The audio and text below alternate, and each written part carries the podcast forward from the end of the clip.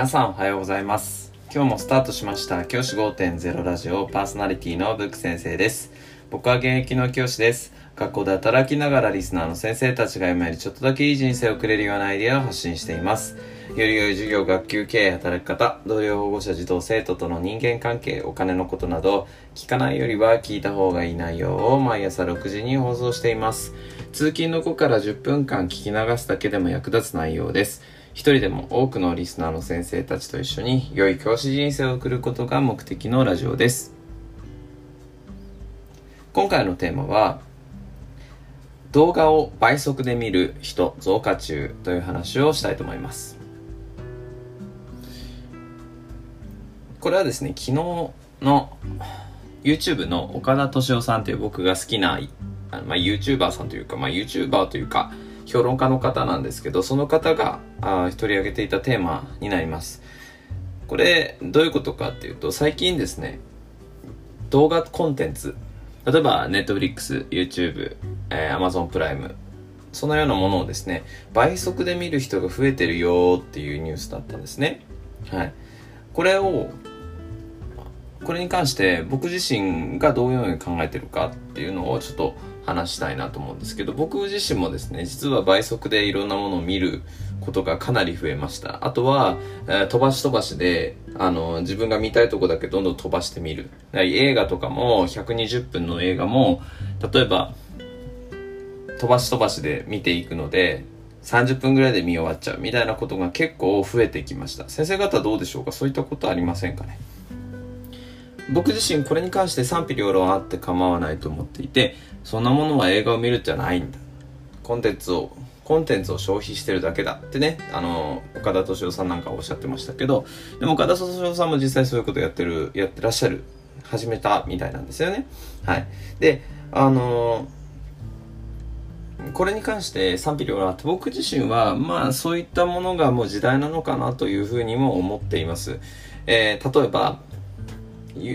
大体ね、どなた、皆さんどれかさ、Amazon プライムだったり、Netflix だったりに加入されている人がかなり増えてきましたよね。多くの人がどれか1個には加入してるよっていう状態になっている今現在で、例えば全部の動画を見るのって不可能なレベルで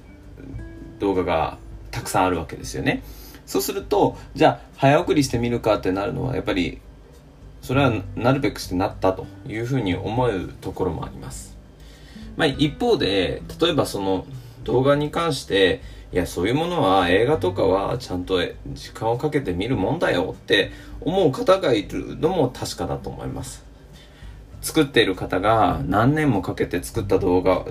とか映画を、その、飛ばし飛ばしで見るっていうのは作品を楽しんだことにならないよっていう意見。これも一理あると思うんです。はい。で大事なことは何かっていうと僕たちは教員として子どもたちのもう同じような状況が行われてるわけですよね。長く動画を見たりとかすることがあんまりなくなってきた映画とかもそんなに時間をかけて見ることがなくなってきた子どもたちが増えてくるということを予想しながらじゃあどういうふうに授業を組み立てていくかっていうことを考えなければいけない。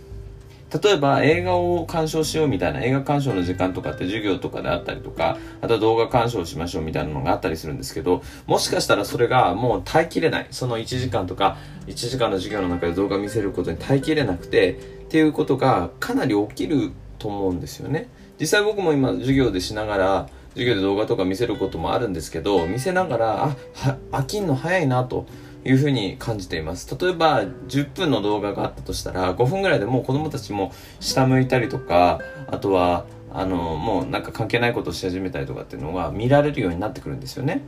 だから、それがもう常なんだなというふうに思って、例えば動画を使う際にも、それを編集して短くするとか、そういうふうに、あとはその途中で止めてとか、別の活動を移すとか、そういうふうにして集中を切らせないための努力っていうのも必要なのかなというふうに思っています。